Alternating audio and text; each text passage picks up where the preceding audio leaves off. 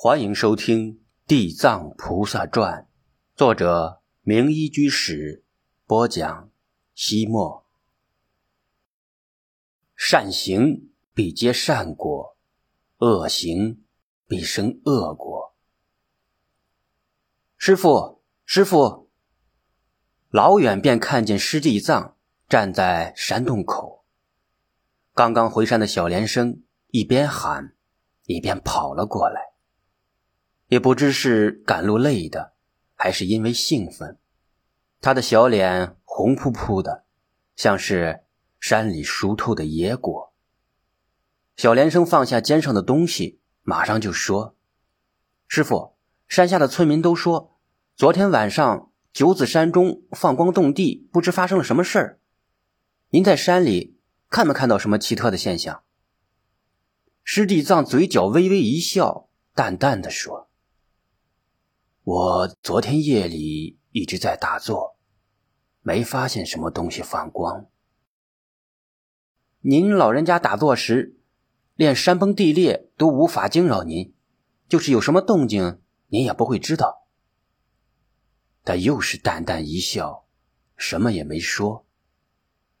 小莲生就像一只刚从外面花花世界飞回来的麻雀，叽叽喳喳说个不停。师傅，我再告诉你一件稀罕事儿：池州城里淹死了一个人。哦，不小心掉到水里了？不是。连生活灵活现的讲述了一个十分离奇的故事。十几天前，池州城里一位经验丰富的渔夫，到长江的一个河岔里去捕鱼，凭经验。他感到这里的水下藏着大鱼，就撒下了渔网。出乎他的预料，等渔网提上来，空空如也，连一条小鱼苗也没捞到。他不甘心，反反复复的撒网拉网，整整折腾了一夜。船上的水舱之中，依然只是一汪清水。在这他近三十年的渔夫生涯中，是从未有过的事情。渔夫打不到鱼，没有收入还是小事，关键是丢不起那个人。要知道，他可是池州城里最出色的渔夫，往日没少嘲笑那些空手而归的人。而今，那种被人数落、戏弄、讥讽的恨无地缝可钻的处境，将落在他的头上。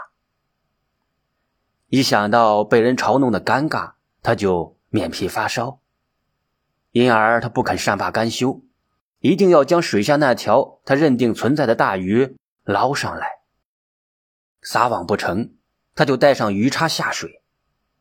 他是这长江两岸几十公里范围内水性最好的人，曾经在发洪水的季节里跳进漩涡，打捞上游漂浮下来的财物。也曾在大风大浪里连续横渡长江，所以这样的小河叉，在他眼里就像洗脚盆一样。他将鱼叉上长长的绳索一端拴在船上，就悄悄地下水了。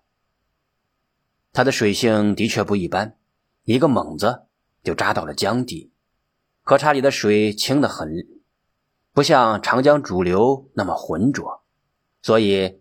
他能看到水中的情况，正如他所预料的那样，水底的一条淤泥沟里藏着一条只露出黑乎乎脊背的大鱼。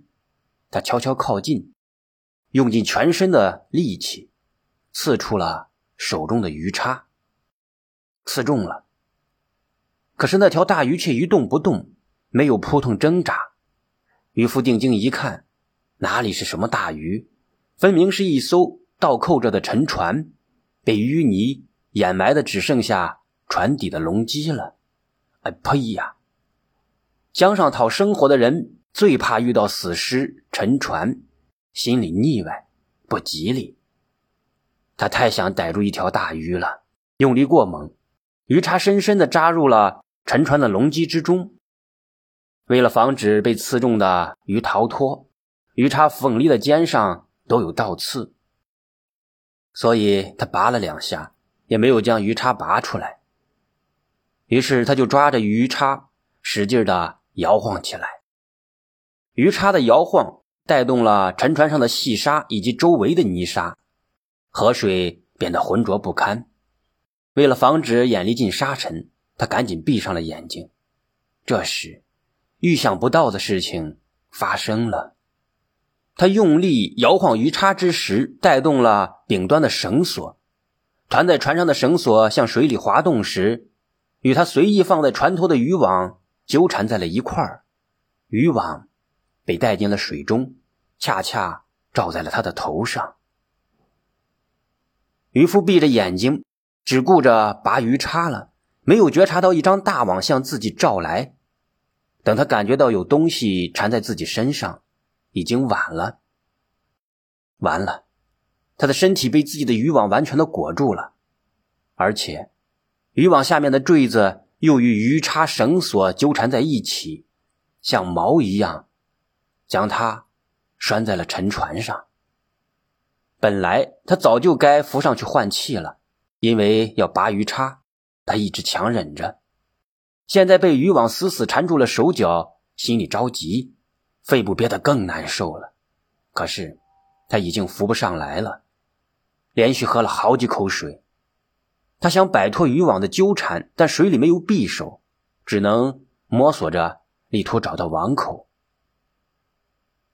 然而渔网就是这样，被罩在里面的东西越是游动。越是挣扎，网线缠的就越紧，越无法挣脱。原来被他罩在网里的鱼是这样的，现在的他也是这样。不同的是，鱼是水里的动物，而他必须呼吸，急需换气。城里最能干的渔夫落入了自己的网里，长江两岸水性最好的人。最终淹死在了小河岔里。呜呼，悲哉！因了鱼叉绳索拴在小船上，起到了锚的作用。几天后，人们在原地发现了他的小船。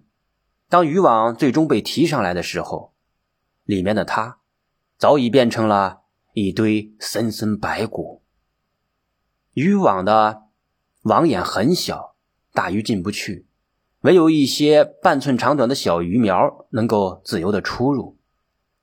当他被淹死后，身上的皮肉内脏就被这些小鱼一点点的吃了个精光。一个五尺高的大汉居然葬身于二指长的小鱼之口。师弟藏是得道高僧，心中也不禁的凛然一颤。去年七月末，江巡回游季节。至今刚刚一年，因果立然，因果立然，因果法则，任何人、任何事、任何世界都不能摆脱。天地之间，六道分明，浩浩茫茫，恢阔幽冥，善恶报应，福祸相承。师傅，师傅。又一个同志的声音在山洞外响了起来，自然不是连声，而是连生的好朋友闵清。闵清是闵公闵让和的小儿子，也不知道什么原因，他不像其他人那样称师弟藏为大师、大和尚，而是像连生一样叫他师傅，且叫得自然，喊得顺口，好像师弟藏真是他的师傅似的。师傅，师傅，俺师傅也是你能叫的，害羞不害羞？跟俺抢师傅？连生故意逗着敏清玩敏清却正儿八经的说：“谁和你抢师傅了？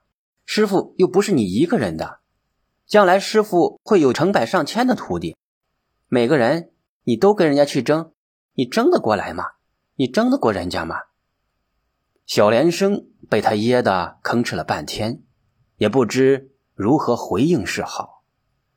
石地藏哈哈一笑，说道：“敏清，你思辨清晰，将来是讲经说法的料，不错，不错。敏清心中一动，张口试了试，终究没有说出口。连生拉住他的手说：“敏清，外面的野果快熟了，咱们去摘吧。还有山坡上的野花开的正好看，咱们去采吧。”敏清却睁开他的手说：“谁像你整天疯跑，光知道玩，人家还有正事要做呢。”哎呦，敏清啥时候变成小大人了？是你爹爹敏公让你来的吧？说吧，什么事？敏清点点头，口齿清晰的说道：“师傅，我爹爹专门让我来请你下山，到我们家赴斋。”师弟藏道：“我一个住山的洞僧，不习惯赴斋会，赶经产。你转告民工，就说他的好意我领了。这次可不比以往。”闵清努力的表述着：“前几次我们家会僧施斋，我爹爹都专门给您留了席位，可您都没有去。”这次我爹爹说，九子山昨夜放光动地，根据佛经记载，一定预示着有圣贤出世。所以，为了庆祝这非同寻常的大事，他老人家计划邀请一百位高僧参加斋会。您若是再不去，赴会的僧人就只有九十九位，他老人家一定会因此而深感遗憾。越来越爱凑热闹的连生赶紧插话说。师傅，这几年闽公是咱们的主要护法，一直供养咱吃穿，您不能总拒绝人家的好意。再说，咱们居住的山洞、采食的野果、砍柴的山林都是闵家的，所以，石底藏微微一笑，说道：“既然如此，那我们就下山一趟，赴会的同时，也好向闵施主。”讨一块立足之地。